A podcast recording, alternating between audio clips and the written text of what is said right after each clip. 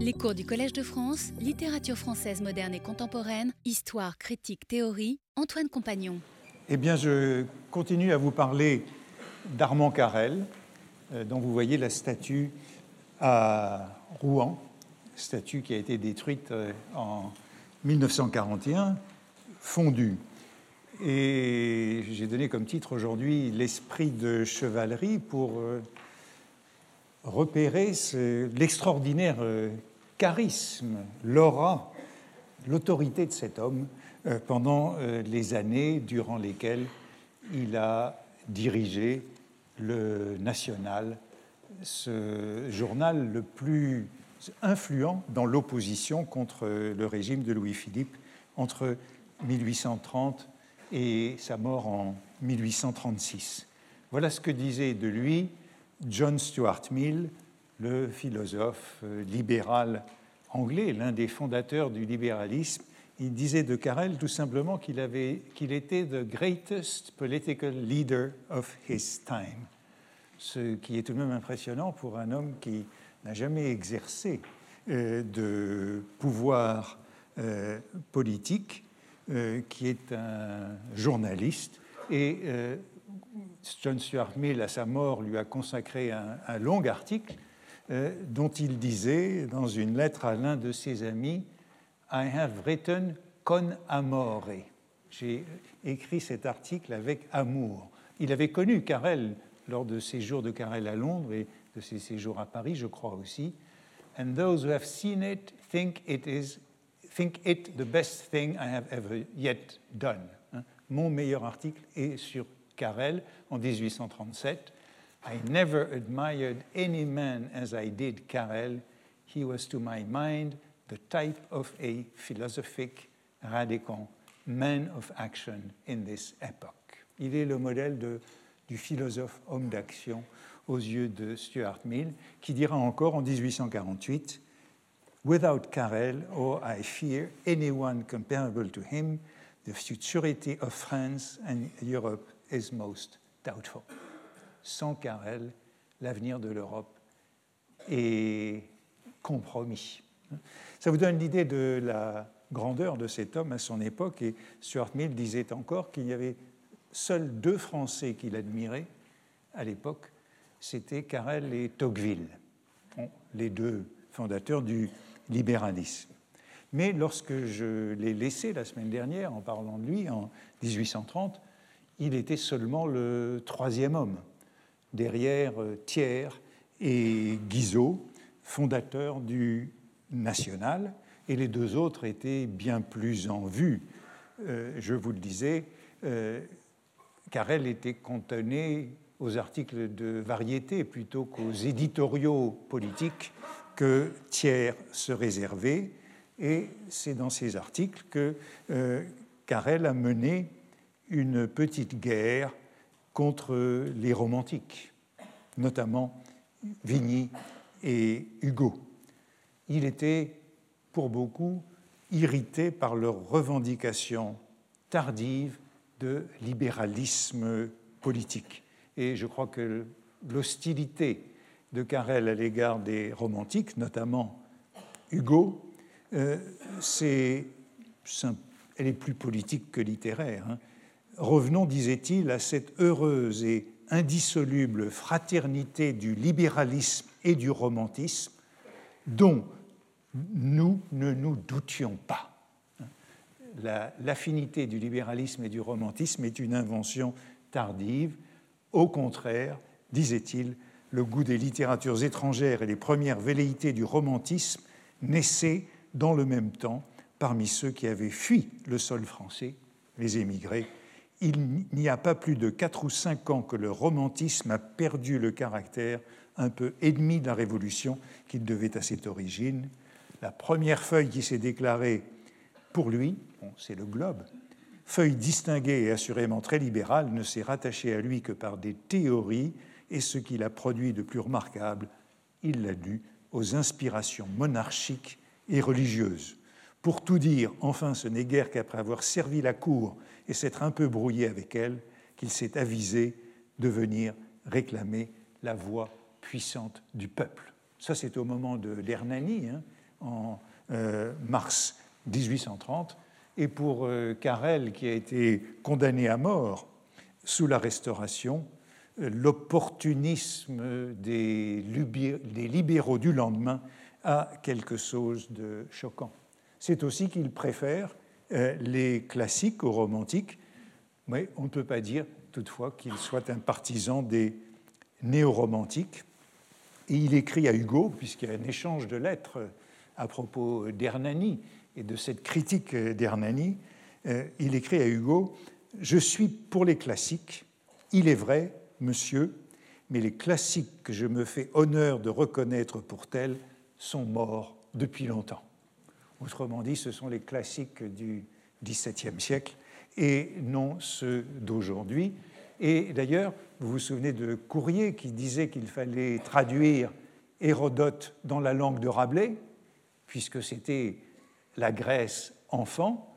Eh bien, euh, euh, Courrier, euh, pardon, Carrel en veut à Vigny qui, dans son Othello, traduit Shakespeare en romantisme, alors, dit, alors que dit Carrel, toute la langue qu'il faut pour traduire Shakespeare est dans Corneille, Racine et Molière. Hein. Même argument anti-romantique qui fait de lui, aux yeux de Sainte-Beuve par exemple, le prototype du véritable classique.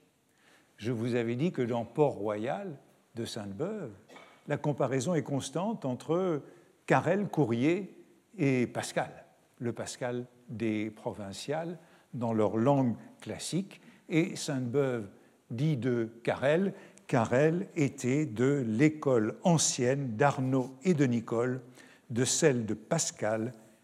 Les jours où Pascal ne se dessine pas trop, nous avons eu à côté de Carrel et de son temps de très habiles et très distingués journalistes politiques. Nous en avons nous en avions hier encore parmi les plus jeunes de très originaux et de très saillants, car elle n'avait rien de ces saillies à la moderne et un peu hasardée. Sa forme est sévère, elle est véritablement classique. Il y a donc une apologie du classique, mais le classique, c'est Pascal, avant tout, et on ne trouve chez lui aucun des tics du journalisme contemporain fait de saillies. Et pour euh, Sainte-Beuve, c'est le style du soldat. Voici ce qu'il dit encore de son style, de cette rude guerre qu'il soutint durant près de six années. Les soldats de Carrel, les soldats de Carrel, ce sont ses articles, sont vigoureux, fermes, adroits, infatigables, ils ne sont pas brillants, ils n'ont pas de casque au soleil, son expression lui rarement et ne rit jamais, il a une propriété de terme exacte et forte et qui enfonce, mais il reste rarement, quand on l'a lu, des traits marquants, isolés et comme des fragments de javelot dans la mémoire. Le rayon politique, poétique lui a toujours manqué. Donc le classique, vous voyez qu'il est guerrier. Hein. C'est toutes ces métaphores guerrières qu'on trouve partout chez Sainte-Beuve et qui lui donnent cette véritable vocation politique. Je crois que je vous disais déjà la semaine dernière que en juillet 1830, au moment de la Révolution, Carrel raisonnait en militaire et, ne voyant pas poindre de bataillon, ne croyait pas à l'insurrection populaire improvisée. Mais il reconnut très vite son erreur dès le lendemain des Trois Glorieuses et fit amende honorable, disant, hein, c'est dans un article de la fin de l'année 1830, nous y étions, nous l'avons vu, nous tous qui en parlons, qui en discutons aujourd'hui, mais soyons de bonne foi, nous n'y avons rien compris. Nous n'avons rien compris à la Révolution de 1830. Nous ne voulions pas croire à une si prompte victoire et nous en profitons en attendant. Hein, c'est le peuple qui a fait les barricades auxquelles s'est modéré ne croyaient pas, puisqu'ils croyaient que la seule protestation, c'était à travers le refus de l'impôt, eh bien ce sont eux qui récoltent les fruits de la Révolution. Et Carrel est nommé, comme tous ses amis, aussitôt au poste de responsabilité, il est nommé préfet du Cantal en août 1830. Mais il refuse. Et partout, dans tous les textes, on cite une phrase de lui Je crois qu'on m'aurait gagné en août 1830 si au lieu d'une préfecture, on m'avait offert un régiment. Mais euh, comme on n'y a pas offert un régiment, il est resté journaliste, il a préféré le national, et Thiers et Nier ayant été nommé au Conseil d'État, il est resté seul à la tête de ce journal, refusant d'en faire un journal ministériel alors qu'il était favorable au régime, et écrivant dans son premier article comme seul rédacteur du National, n'ayant cessé de vouloir, de demander pour la France la royauté consentie, hein, j'évoquais la semaine dernière cette opposition de la royauté consentie à la royauté octroyée ou imposée de droit divin, et telle qu'elle existe aujourd'hui, il serait surprenant que les rédacteurs du National n'eussent pu, sans démériter, s'employer à la consolidation de l'édifice dont ils peuvent passer pour avoir jeté les fondements. Autrement dit, ils revendiquent la paternité de ce régime et ils l'appuient, mais, ajoute-t-il, quant au national, la pensée dans laquelle il a été conçu lui interdisait de devenir jamais feuille ministérielle, il restera ce qu'il était sous l'ancien gouvernement, indépendant. vous voyez que cette jalousie de liberté de la presse, hein, car elle, c'est la définition même de la liberté de la presse, aussi bien sous la Restauration, régime ennemi, que sous la monarchie de Juillet, régime qui commence par être euh, ami. Et sa réputation est vraiment liée à ce refus de la vénalité. Je vous disais la semaine dernière que tout Lucien Leven est traversé par la figure de Carrel, et voici ce petit passage de Lucien Leven qui nous montre bien euh, l'image de Carrel sous la monarchie de Juillet. Hein. Lucien Leven qui est écrit dans les années de la gloire de Carrel, entre 1834 et 1836. Lucien a été placé par son père au cabinet du ministre de l'Intérieur et il est mêlé à une obscure affaire, comme il y en a eu beaucoup au début euh, du régime de Juillet, une guerre des polices qui a fait une victime d'un policier provocateur qui devait attaquer une sentinelle et qui s'est fait abattre par la sentinelle. Et voici ce que dit le ministre en confiant cette mission à Lucien.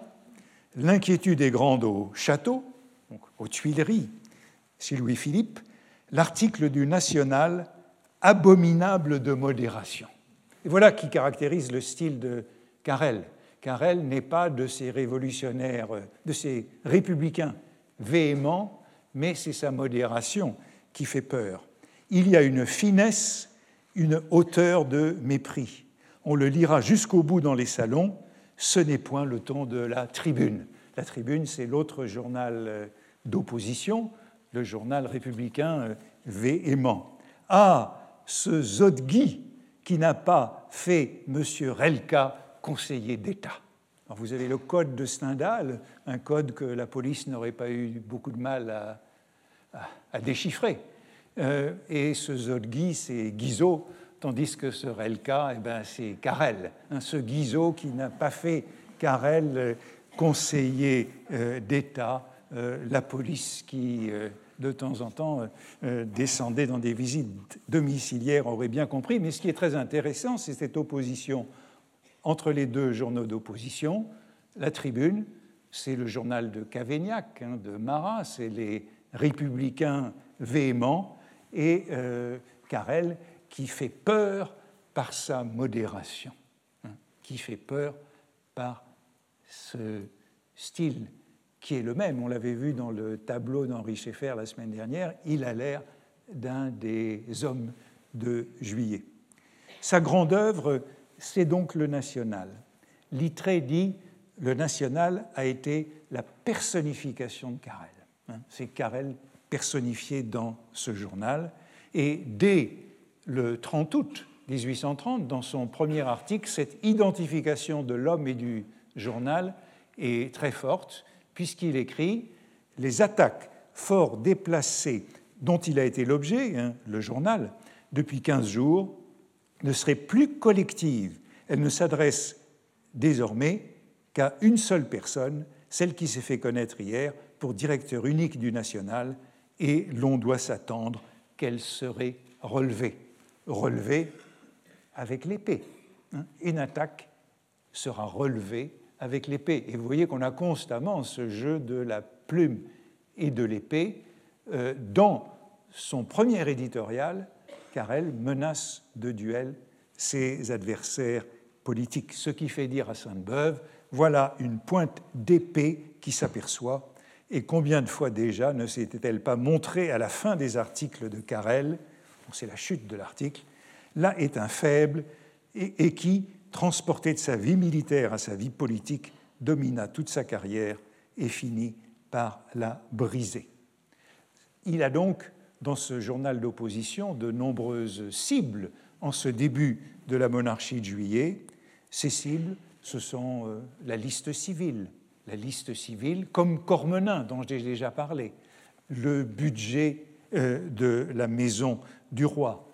C'est la défense de la presse, la défense farouche, jalouse. Il s'éloigne du régime, par exemple, lors de la destitution de Lafayette. Lafayette, qui était commandant de la garde nationale après euh, juillet 1830 et qui est destitué à la fin de l'année. Et voici ce que dit Carrel, c'est l'un de ses éditoriaux. Je vous le montre parce que vous voyez que tous ces éditoriaux sont anonymes mais euh, à la Bibliothèque nationale, dans l'exemplaire de la Bibliothèque nationale, on a sans doute euh, la police. On ne sait pas très bien d'où ça vient, mais les noms des rédacteurs ont été ajoutés à la plume. Euh, par un heureux hasard, lorsque j'ai commencé à travailler sur Carrel il y a quelques semaines, Carrel n'était pas encore disponible sur Gallica, et au fur et à mesure que j'avance, j'ai de plus en plus de numéros. Ce n'est pas encore complet, mais il faudrait que je travaille un peu plus longtemps sur Carrel et je pourrais y passer mes nuits à lire le National sur Gallica. Mais euh, vous voyez, euh, ce qui m'intéresse ici, c'est ce qu'il dit ici. Aujourd'hui, la Chambre des députés a voté la destitution de Lafayette, une loi qui supprime le commandement national de la garde nationale. Euh, Lafayette, à qui Louis-Philippe devait son trône, Lafayette était au-dessus de toute récompense, cela est vrai, mais on le croyait au-dessus des indignités d'un Parlement croupion. Euh, voilà le ton de cette première page du National. Ensuite, euh, dans, les, mois qui suivent de ce régime de juillet, l'ennemi de Carrel, c'est Casimir Perrier, président du Conseil à partir de mars 1831, ministère de la paix à tout prix, dont Carrel dit il y avait plus de fierté sous le jupon de la Pompadour. Hein euh, ce qu'il reproche à Perrier, c'est de ne pas intervenir dans la guerre en Belgique et en Pologne. C'est l'indépendance de la Belgique. Le coup a été raté. Carrel voudrait que ce régime fasse la guerre pour se relever des traités de 1800 euh, sous le régime, sous le gouvernement de Périer, euh, eh bien, euh, Carrel mène une guerre constante, donc en 1831-1832, jusqu'à la mort de Périer, dans le choléra de 1832, et notamment contre la Chambre des pairs, contre les pairs héréditaires.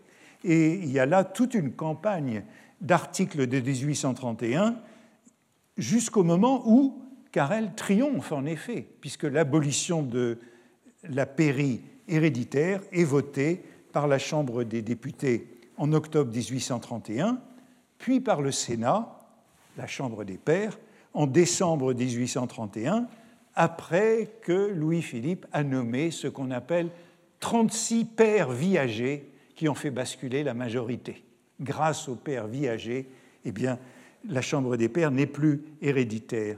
Et Sainte-Beuve dit de cet épisode, c'est ce que j'appelle sa bataille rangée, la seule qu'il ait gagnée dans les autres questions qu'il engagea plus tard, et hors du cercle constitutionnel, il fit plutôt la guerre en chef de partisans ou de guérilla dans les montagnes.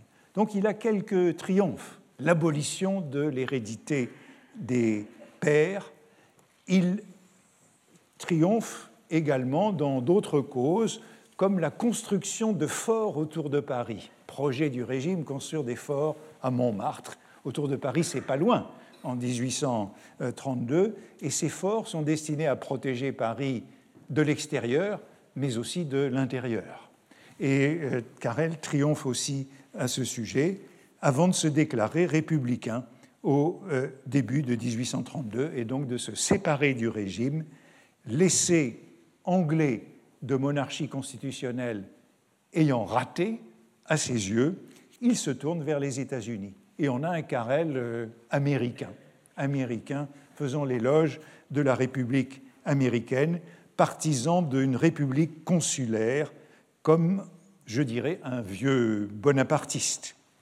Euh, voici par exemple ce qu'il écrit, c'est toujours dans euh, voyez, encore à la nationale, avec son nom, Carrel, qui a été ajouté, c'est ce qu'il écrit contre le système de, qu'on ne parle plus du système, c'est le système Perrier, et voici ce qu'il dit de son propre système. Quant à nous, si l'on nous faisait voir, euh, quant à nous, si l'on nous demande notre système, nous l'avons hautement proclamé en toute l'occasion, loin de répudier les traditions politiques de l'Empire, nous nous faisons gloire d'être de l'école de Napoléon. Vous voyez que c'est une république euh, bonapartiste qui est ici défendue. L'école de Napoléon, c'est celle de la Convention, la République, de Louis XIV, de Richelieu, de Henri IV. Voyez que pour Carrel, au fond, toute l'histoire de France est un bloc qu'il s'agit de récupérer. Nous voulons la France aussi grande, aussi redoutée que possible, parce que c'est le seul moyen qu'elle soit prospère et respectée. C'est pourquoi je vous disais, je crois la semaine dernière, que Carrel est vraiment l'un des fondateurs de cette tradition de la République euh, autoritaire, qui sera celle encore de Clémenceau. Et c'est aussi pourquoi euh, il euh, suscite un, certain respect à droite. Par exemple, lorsqu'il se promenait avec des républicains dans les rues de Paris pendant des insurrections, comme il y en a beaucoup dans ce début du régime de juillet, il lui disait, c'est un mot qui est souvent rapporté, je voudrais être préfet de police 24 heures pour mettre tout ce monde à la raison. Rêve du libéral républicain d'être préfet de police, mais seulement 24 heures. Euh, vous voyez que y a, dans cette description de Carrel, on trouve partout euh, ce, que j'appelais l'esprit de chevalerie avec euh, Sainte-Beuve, ce sentiment de, dignité, de hauteur. L'adjectif hautain revient partout pour le caractériser. Républicanisme militaire, hautain. Hein, cette citation de Nettement, il était républicain, mais républicain à sa manière. C'était un républicanisme militaire, hautain, rêvant la dictature exercée du consentement de tous par une intelligence hors ligne et au profit des idées démocratiques. Et c'est la raison pour laquelle, avec cette hauteur de vue, il était passé à côté des journées de juillet 1830 et il passera aussi à côté des journées de juin 1832, hein, ces journées d'insurrection républicaine que euh, Hugo raconte dans Les Misérables, les barricades de la mort de Gavroche, eh bien son attitude est la même. Euh, Louis Blanc dira qu'il avait trop jugé en militaire ce qu'il avait à juger en conspirateur. Donc il rate les barricades à chaque fois et il sera toujours en délicatesse avec les républicains euh, socialistes. Euh, il dit lui-même que sont apparus à l'occasion des insurrections de 1832 les deux nuances du parti, républicain et socialiste. Autrement dit, les modérés et les véhéments. Et euh, on a une bonne image de cela dans cette anecdote, là aussi rappelée par plusieurs. Euh, c'est après les insurrections de 1834 et les accusés l'ont retenu comme avocat pour plaider en leur cause. Un jour, présidant une réunion des défenseurs des accusés d'avril, donc 1834, nouvelle insurrection, c'est celle de la rue Transnonain, célèbre par la caricature de Daumier. L'un de ses défenseurs, avocat de province, demandait la parole et ne l'obtenait pas, s'en plaignait assez impérieusement à Carrel, qui se tourna vers lui et lui dit d'un ton froid et significatif Quand vous voudrez, monsieur. L'avocat resta court. Ce mot, si bien infligé peut-être dans le cas dont il s'agissait, semblait être devenu trop habituellement la devise de Carrel. Il semblait trop dire à tout venant Quand vous voudrez, monsieur et par là il donnait avantage et prise sur lui à quiconque n'aurait pas plus peur que lui. Autrement dit, il est toujours prêt à se battre en duel avec quelqu'un de ses alliés républicains qui demande la parole.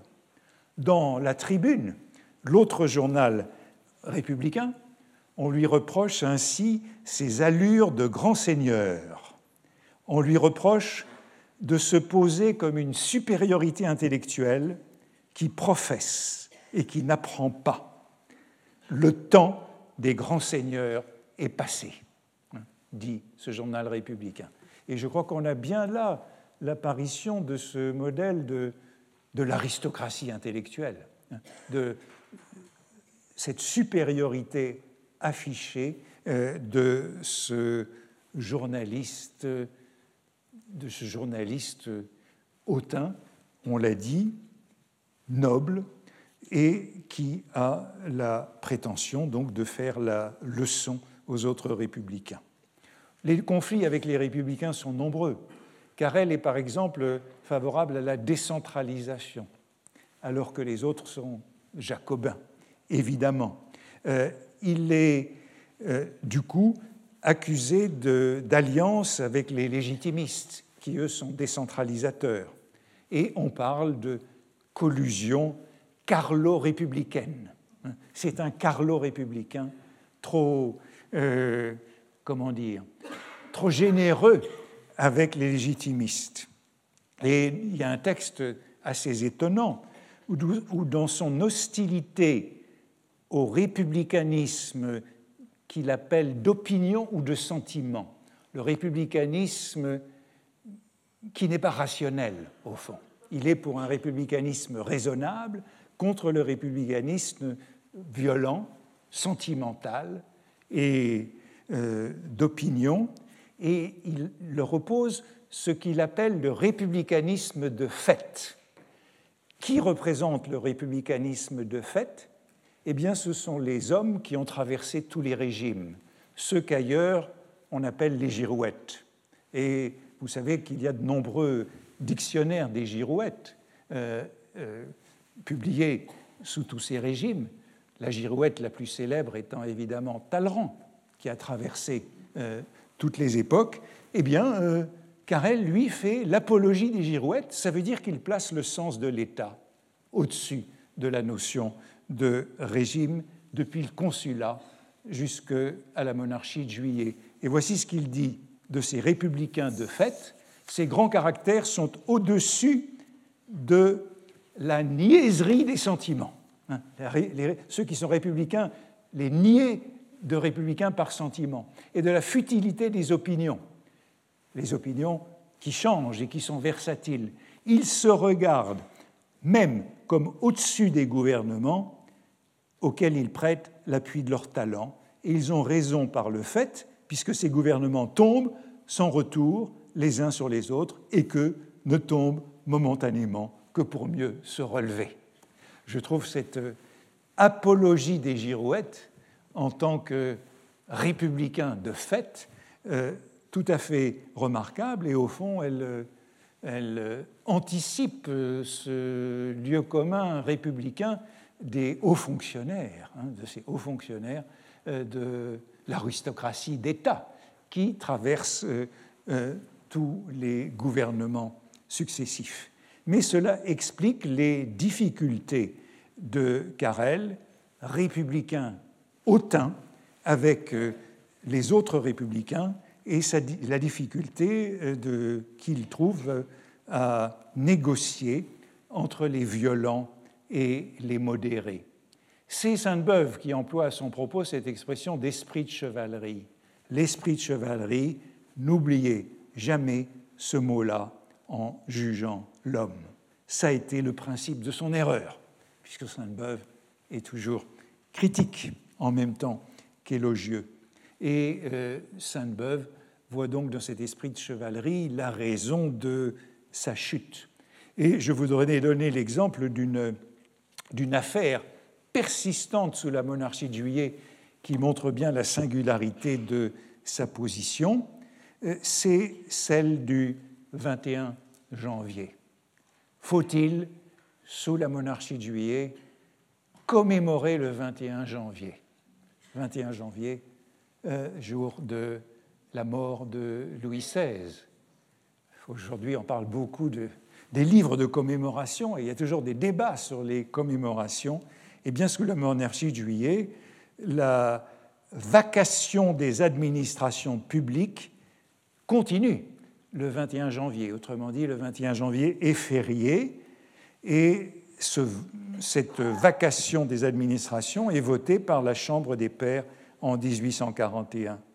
Carrel s'élève fortement contre cette célébration du 21 janvier après 1830. Euh, Et pourtant, par euh, une, sorte de contradiction du personnage ou de volonté de modération, voici ce qui lui arrive lorsqu'il est en 1834-1835 en prison à Sainte-Pélagie.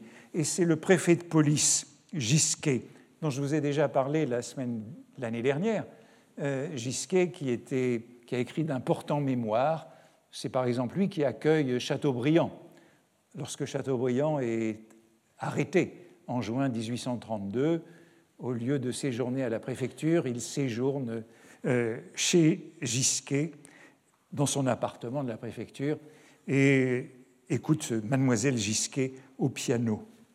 Euh, et voici ce que Gisquet raconte dans ses mémoires car elle était écrouée à Sainte-Pélagie par suite d'une condamnation à six mois de prison.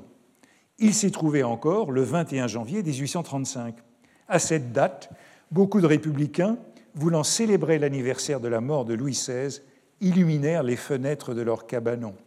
Carrel refusa de les imiter. Ils s'ameutèrent contre lui, crièrent qu'il fallait le pendre, que c'était un aristocrate.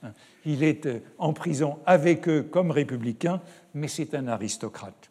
Abat le pédant, abat les gonds jaunes, abat le faquin, abat le faux patriote, telles étaient leurs vociférations. Ils se rendent à la chambre occupée par Carrel, mais heureusement la porte en était fermée. Ils essayent de la briser en criant à la lanterne, à la lanterne. L'intervention des employés met fin à ce tumulte. À l'expiration de sa peine, Carrel vint me remercier des égards que j'avais eus pour lui. Voilà un passage assez extraordinaire de Carrel, victime des républicains, hein, victime des républicains à propos du 21 janvier. Donc d'un côté, dans, son journal, il s'élève contre la célébration du 21 janvier par les légitimistes et par le régime, mais en prison, euh, il euh, s'oppose à la célébration à leur manière du 21 janvier par les républicains. Et on a là aussi, en passant, un exemple de ces bons usages entre la police et l'opposition qui se trouve en prison, qui traverse toute cette période et dont on avait déjà eu des exemples l'an dernier. Euh, la modération euh, des geôliers et du préfet à l'égard des prisonniers légitimistes républicains, en tout cas des plus modérés parmi eux on peut penser que c'est par prudence, puisqu'on ne sait pas ce que réserve l'avenir de révolution en révolution. Et Carrel raconte par exemple une visite domiciliaire, une perquisition chez lui euh, après l'insurrection d'avril 1834. Au petit matin, on le réveille pour euh, fouiller ses papiers et les fonctionnaires sont aimables et il dit de leur amabilité, nous avons vu, après la Révolution de juillet 1830, les mêmes commissaires et les mêmes gendarmes qui étaient venus par ordre de Charles X briser nos presses, solliciter de nous l'attestation des ménagements dont ils avaient usé en exécutant leurs ordres et compter sur ces généreuses attestations que nous ne leur refusâmes point pour solliciter de l'emploi sous le nouveau gouvernement. Et c'est ce qui se reproduit à chaque révolution dans ce XIXe siècle, où on retrouve les mêmes fonctionnaires, policiers, gendarmes, qui donc euh, tentent à faire preuve de modération, eux aussi, lors des perquisitions. Ce qui est très intéressant, c'est que dans tous ces témoignages, on a l'impression d'une idéalisation de Carrel. Euh, je disais la semaine passée qu'il était une sorte de saint républicain, l'un de ces saints patrons de la Troisième République plus tard, et ceux qui ont le plus contribué à cette idéalisation ou à cette canonisation, ce sont euh, Littré et Nizar dans leur biographie Nécrologie.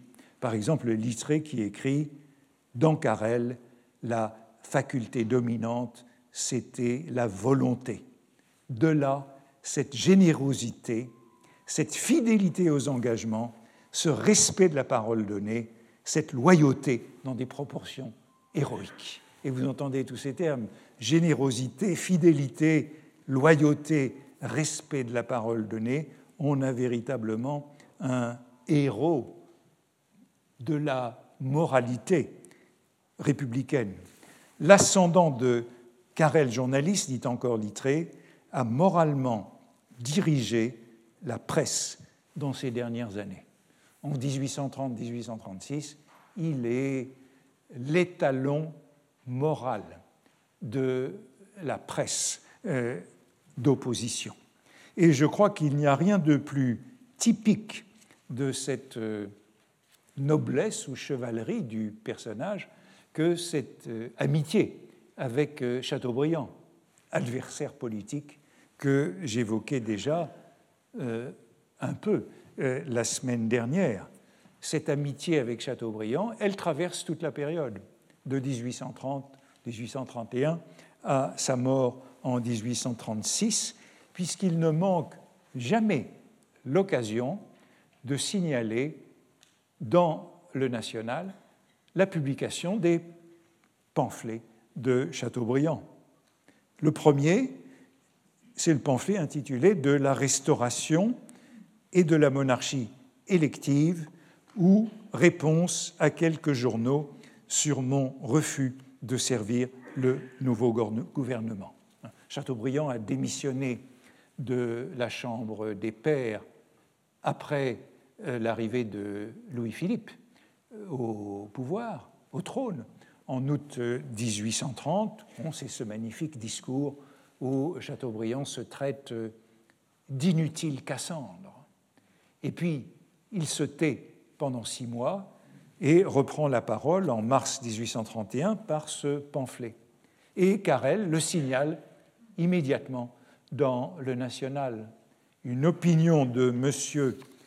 de Chateaubriand, jetée au milieu des protestations des hommes qui prétendent avoir tous également voulu la Révolution de juillet, est un événement considérable. M. de Chateaubriand est le seul homme qui ait voulu sincèrement l'alliance de la liberté et de la légitimité. Il y a donc une admiration avouée de Carrel pour Chateaubriand. Et il continue, puisqu'il donne d'importants extraits de la brochure, par ceci. Nous ne pouvons pas donner ici toute la brochure de M. de Chateaubriand, nous en avons tiré les passages les plus frappants et nous avons eu la loyauté de citer aussi bien les opinions qui nous sont contraires que celles qui combattent le plus vivement nos adversaires. Et je crois que c'est ce qui caractérise toujours Carrel, hein, c'est ce respect de l'adversaire qui ne le transforme pas en ennemi. Hein. Toutefois, nous sommes fiers de le dire, si M. de Chateaubriand eût pu concevoir la royauté fondée autrement que sur un passé de 14 siècles et se mêler aux espérances du nouvel ordre des choses, M. de Chateaubriand serait un homme du mouvement et non pas de la résistance. Donc dans toutes ces années, il y a ce lien qui traverse l'époque, ce lien que je qualifiais de carlo républicain. Carlo-républicain, entre légitimistes et républicains, reconnaissance euh, mutuelle, sinon alliance. Euh, Chateaubriand, qui séjourne à Genève à l'époque, revient très brièvement à Paris. Et dans les mémoires d'Outre-Tombe, il note, c'est en septembre 1831, un dîner au Café de Paris avec Arago, Carrel et Béranger, tous républicains. Il ne dîne qu'avec des républicains en débarquant à Paris. Tous plus ou moins mécontents et déçus par la meilleure des républiques, la monarchie constitutionnelle comme meilleure des républiques. Il y a donc de constants échanges entre eux. Euh, lors du procès de Chateaubriand, euh, à la suite de la publication du mémoire sur la captivité de la duchesse de Berry, hein, la duchesse de Berry qui a fait cette expédition en Provence et en Vendée, qui a été arrêtée en Vendée, qui est en captivité. Euh, Chateaubriand publie ce pamphlet, ce mémoire, qui se termine par la fameuse apostrophe Madame, votre fils est mon roi, hein, alors qu'on vient d'apprendre qu'elle est enceinte euh, d'un autre enfant.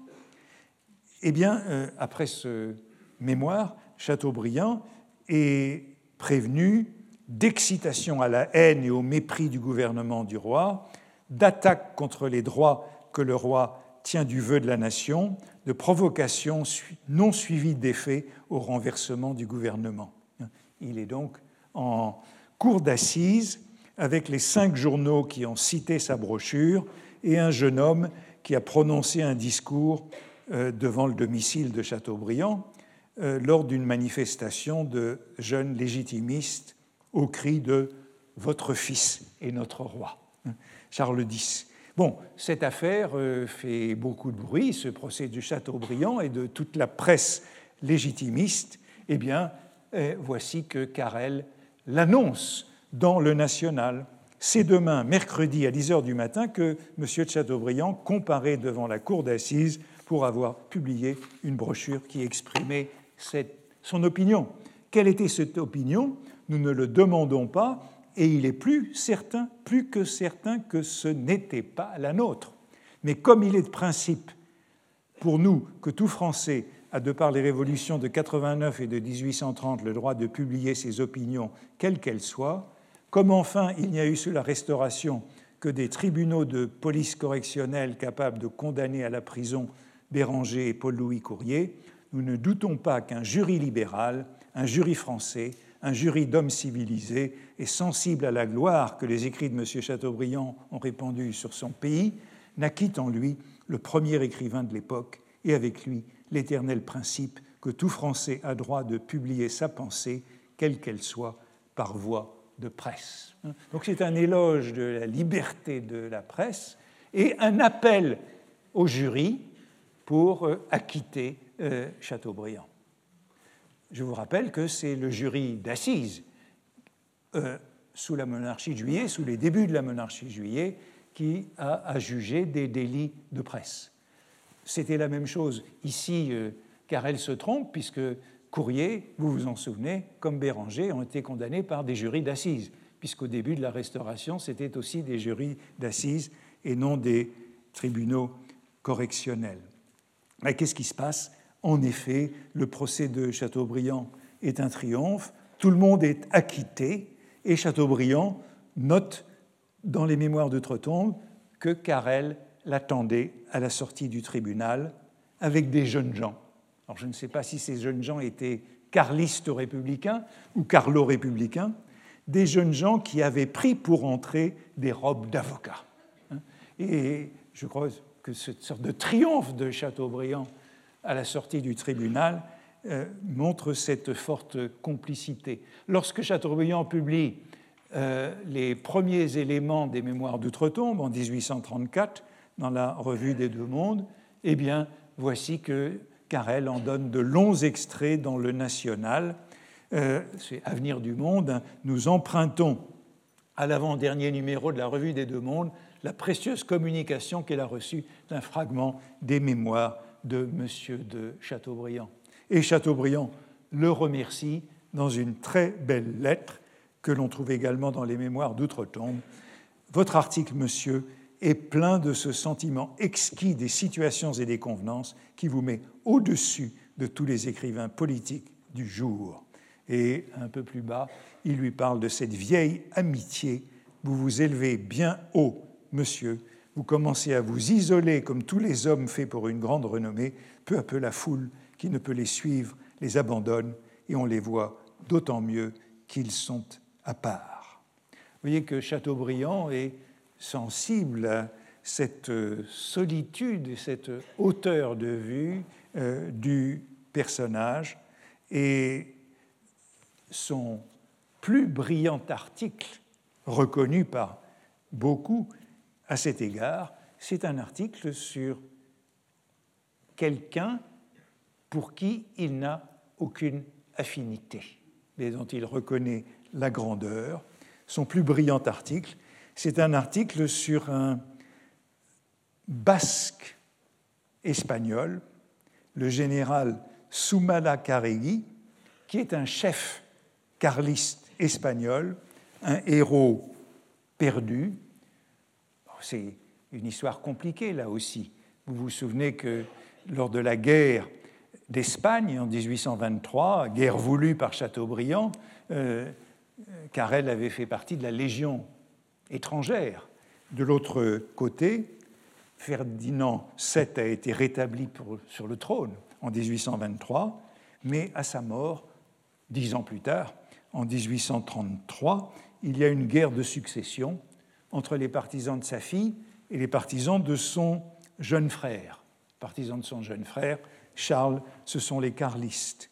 Et ce général vendéen basque, une sorte de vendéen basque, chef carliste, est un héros perdu dont euh, Carrel dit ceci Soumala Carregui fut nommé pour la première fois il n'y a pas deux ans, et sa mort est un grand événement politique. Il laisse après lui deux années de sa vie bien employées. Il est des temps où, avec de médiocres facultés, on peut devenir rapidement fameux. Nous sommes au contraire à une de ces époques où tout conspire contre le développement des grands caractères et où le travail des sociétés n'amène à la surface que des natures dégradées. C'est une noble, double gloire que de se faire un grand nom à travers ces jours d'avilissement universel. Il a inspiré de la sympathie même à ses adversaires. Et c'est ça, l'idéal dont Carrel rêve, d'inspirer la sympathie à ses adversaires, au fond comme il l'a fait avec Chateaubriand. Euh, quand un homme a mérité d'être envié à son parti par ceux qui le combattaient, il a touché à la véritable gloire et sa mort est un deuil jusque dans les rangs où son nom portait la terreur. Hein. Bel éloge mortuaire qui, d'une certaine façon, anticipe celui que recevra euh, Carrel un an à peine plus tard, en 1836. Il dit encore, c'est la chute de cet article, la mort semble le partage naturel et désirable des réputations qui ont atteint leur période de décadence. Elle grandit celles qui se sont arrêtées dans leur mouvement ascendant. L'imagination se charge d'achever la statue qui n'était qu'ébauchée et lui prête des proportions gigantesques. Il n'y a pas de plus claire anticipation de l'hommage unanime qui lui sera réservé à sa mort dans tout juste un an. Carrel est donc au sommet de sa carrière dans ces années 1832, 1833, 1834. J'avais montré la semaine dernière les nombreuses euh, images, euh, tableaux, euh, sculptures qui le représentent dans ces années comme chef de l'opposition. Mais c'est temps que règne la liberté de la presse. Et le national est poursuivi, les procès se multiplient à partir de 1832 et la guerre est menée contre la tribune, le national, les journaux d'opposition, par le procureur euh, général près la cour royale de Paris, le procureur Persil, ici représenté par euh, Daumier dans sa galerie des personnages de la monarchie juillet. Mais Carrel est heureux parce que tous les procès pour délit de presse au début de la monarchie de juillet sont portés devant les cours d'assises et devant les jurys. C'est un article, c'est l'article premier de la loi du 8 octobre 1830 qui attribue la connaissance des délits de presse aux cours d'assises, et c'est Carrel qui le plus souvent se défend lui-même avec cette modération abominable, et il est systématiquement acquitté. Les jurys d'assises l'acquittent de tous ces délits de presse en 1831-1832. Et il figure dans des anthologies. Voilà une anthologie de 1833, une anthologie intéressante de, de prose française où on trouve les discours de Carrel. L'une de ses premières attaques contre le régime, attaque judiciaire, puisque cette guerre est aussi une guerre judiciaire, c'est en janvier 1832, lorsque le ministère de Casimir Périer se met à pratiquer l'arrestation préventive en cas de délit de presse. en cas de délit de presse, les gérants, les journalistes sont non seulement poursuivis en cour d'assises, mais arrêtés préventivement.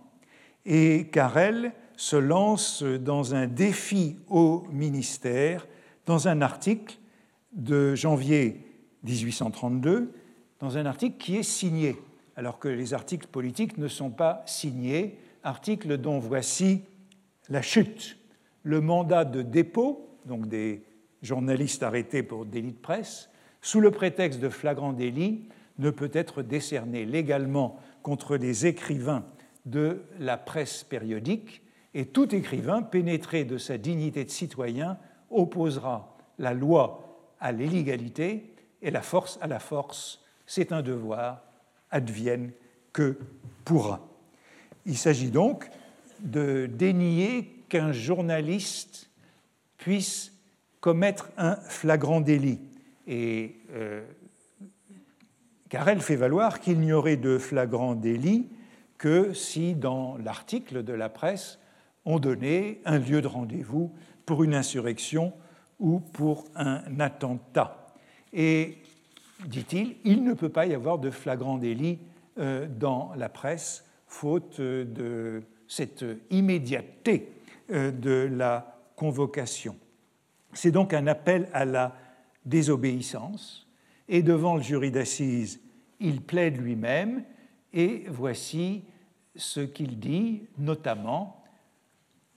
Bien sûr, tout ça est immédiatement publié, puisque l'opposition se fait par ces brochures qui publient les, euh, les comptes rendus des procès. Votre arrêt, messieurs, quel qu'il soit, est destiné à un vaste retentissement. Partout où la liberté de la presse existe, ou bien plus encore dans les lieux où on la désire, on s'est occupé de cette cause. Si vous reconnaissez avec moi que la résistance des écrivains de la presse périodique à l'incarcération préventive est légale, vous rendrez à la presse sa plus indispensable garantie et au jury, c'est-à-dire au pays, la censure exclusive de la presse, le sceptre de la publicité. Croyez, messieurs, que le plus grand service que nous puissions rendre aujourd'hui à notre France, tourmentée qu'elle est par cette sève d'activités et de grandes choses qui surabondent, c'est de fonder l'alliance indissoluble de la presse et du jury. Donc le délit de presse sanctionné par un jury d'assises. J'ai cru travailler à cette union en faisant appel à votre équité, à votre courage dans la grande question de liberté individuelle et de liberté de la presse que, de son côté, le ministère public vous appelle à résoudre. À la suite de ce procès, comme à chaque fois en procès d'assises, Carrel l'emporte. Il est acquitté à l'unanimité pour cet article qui appelait à résister aux forces de l'ordre. Et la brochure suite aussitôt, elle est publiée à la fin de mars. Bon, nouveau procès trois mois plus tard, à la suite des insurrections de juin 1832. Le national est poursuivi comme complice ayant appelé à l'insurrection. non seulement il est poursuivi devant la cour d'assises, mais d'abord devant le conseil de guerre, parce que l'état de siège a été déclaré. Toutefois, lors du procès devant la cour d'assises, le procureur Persil perd encore et euh, Carrel est acquitté.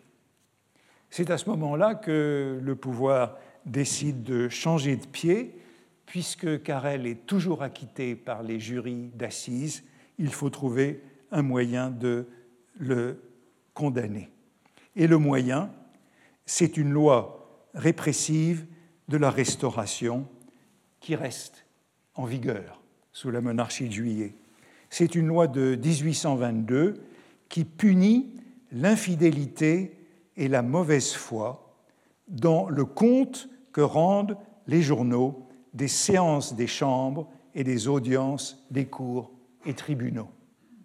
Donc, ils seront sanctionnés pour mauvaise foi dans les comptes rendus euh, des procès. Et non seulement cette loi prévoyait qu'on pouvait être puni pour infidélité et mauvaise foi dans les comptes rendus de la Chambre et des tribunaux, mais selon un autre article de cette même loi, c'était les cours elles-mêmes qui étaient compétentes pour euh, juger euh, les prévenus d'infidélité. Les chambres appliqueront elles-mêmes les dispositions relatives aux comptes rendus par les journaux de leurs séances, les dispositions du même article relatives aux comptes rendus des audiences des cours et tribunaux seront appliquées directement par les cours et tribunaux qui auront tenu ces audiences. Donc c'est la cour d'assises elle-même, sans jury, qui jugera que les comptes rendus sont infidèles. C'est ce qui était prévu en 1822 c'est ce qui est toujours applicable sous la monarchie de juillet. Autrement dit, les juges sont en même temps partis. Ce sont eux qui décident que les comptes rendus ont été inexacts. Et c'est ainsi que la presse d'opposition se trouve muselée. Il y a moyen d'interdire aux journaux d'opposition de publier les comptes rendus des séances des chambres et des affaires judiciaires ce qui est le moyen habituel de donner la publicité à leur cause. Et la première euh, affaire qui permet de condamner le national de cette manière, c'est une affaire du coup de pistolet. C'est un coup de pistolet qui a été tiré sur euh, Louis-Philippe euh, sur le pont Royal, alors qu'il se rendait des Tuileries à la Chambre des députés. On a arrêté un, un étudiant en droit mais c'était peut-être une provocation de police.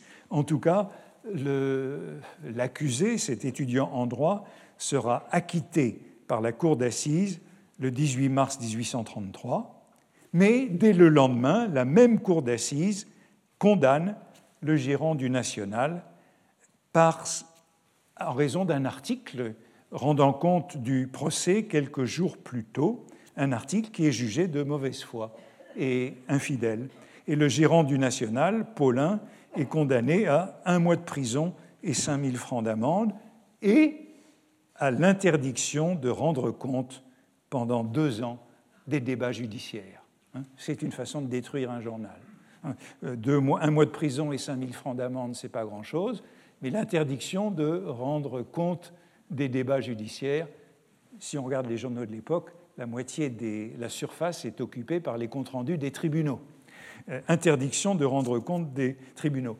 Et cela est la naissance d'une affaire judiciaire qui va durer deux ans. Toutes les années 1833 et 1833, 1834, une immense jurisprudence, puisque ce jugement est cassé par la Cour de cassation pour excès de pouvoir et renvoyé au tribunal de Versailles. Le tribunal de Versailles juge comme le tribunal de Paris, mais c'est de nouveau cassé euh, par la Cour de cassation en octobre 1833. Et pendant que c'est cassé, euh, Carrel continue à publier euh, les comptes rendus des tribunaux. Et finalement, à la fin de 1833, comme c'est toujours en cours cette affaire, que décide de faire Carrel? Il décide d'interrompre le journal Le National.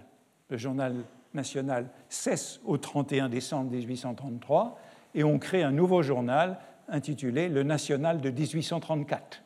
Le National de 1834 commence avec un nouveau gérant le 1er janvier 1834 et toute l'année 1834 sera occupée en procès pour savoir s'il s'agit du même journal ou d'un journal différent. Euh, la Cour d'assises de Paris juge d'abord que c'est le même journal, mais c'est cassé par la Cour de cassation qui juge que le dépôt du nouveau journal a été fait dans les règles et qui renvoie à la Cour d'assises de Rouen. Mais la Cour d'assises de Rouen dit que c'est le même journal, parce que si un journal s'était lancé sous le nom de National de 1834, le National aurait pu les poursuivre et aurait gagné. Donc c'est le même journal. Et tout ça traîne à travers toute l'année 1834. Carrel continue à publier les comptes rendus de journaux jusqu'au moment où finalement euh, ça arrive en cassation et c'est réglé.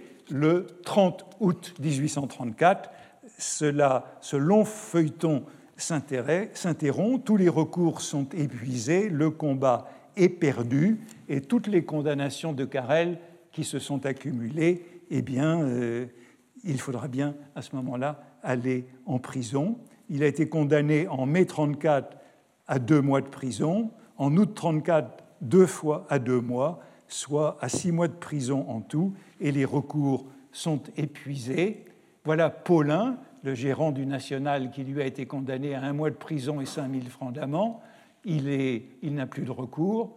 Voilà Carrel qui, le 30 août, condamné à la prison, part euh, en Angleterre, et il passera un mois en Angleterre sans qu'on sache très bien s'il s'agit euh, d'un exil ou euh, d'une petite euh, vacance avant d'en revenir en prison que ce séjour d'un mois.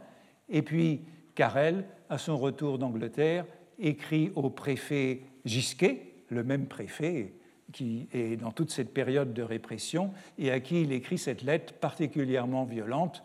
Monsieur, pendant que je voyageais en Angleterre, un arrêt de cassation a rendu exécutoire plusieurs condamnations portées contre moi par le soi-disant justice du royaume, et je sais que l'ordre de me faire saisir et déposer à Sainte-Pélagie vous a été immédiatement expédié. Je subirai donc aussitôt qu'il vous conviendra cette détention qui ne peut déshonorer que mes juges, étant prononcés en violation de toutes les lois existantes.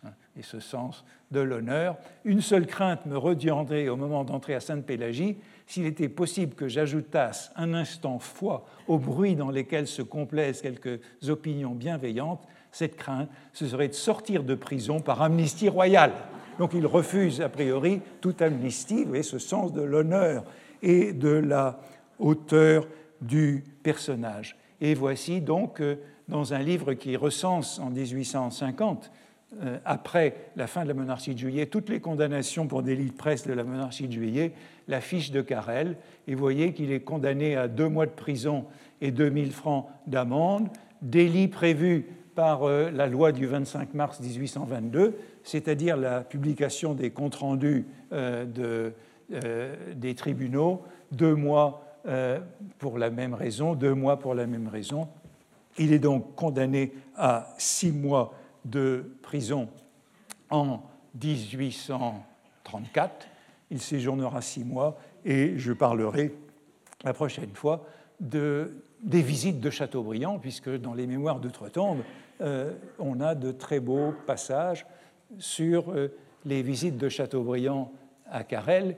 Chateaubriand qui lui disait qui dit qu'il s'y rendait trois à quatre fois par semaine de, de la rue d'Enfer d'Enfer Rochereau, vous passez quand vous passez à d'Enfer devant la, maison de Chateaubriand, jusqu'à Sainte-Pélagie, qui était en face du jardin des plantes. Mais j'en ai pas fini avec ces démêlés de Carrel avec la justice, euh, qui sont très intéressants, puisqu'ils nous montrent euh, comment cette célébrité est atteinte devant les tribunaux, hein, puisqu'à chaque fois, c'est Carrel lui-même qui plaide devant le jury de la cour d'assises et, comme on le verra euh, la prochaine fois, il sera également poursuivi devant la Chambre des pairs, puisque la Chambre des pairs, c'était la même loi qui permettait à la Chambre des pairs de convoquer quelqu'un qui l'avait offensé et de le juger, sans jury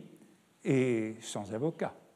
Et euh, le moment de la plus grande célébrité de Carrel, c'est le discours qu'il a tenu à la Chambre des Pairs en 1834, alors qu'il est à Sainte-Pélagie, extrait de prison pour comparaître au Palais du Luxembourg, là où se tient aujourd'hui le Sénat, devant les pairs et faire euh, ce qui est sans doute le plus grand discours euh, qui soit de lui au cours de sa vie en décembre 1834. Donc je parlerai la semaine prochaine de ses derniers démêlés avec la Chambre des Pairs, de sa prison et enfin de ses duels, dont son duel mortel de 1836, ce qui complétera le portrait romanesque et romantique de ce guerrier euh, des lettres. Merci. Retrouvez tous les contenus du Collège de France sur www.colège-2-france.fr.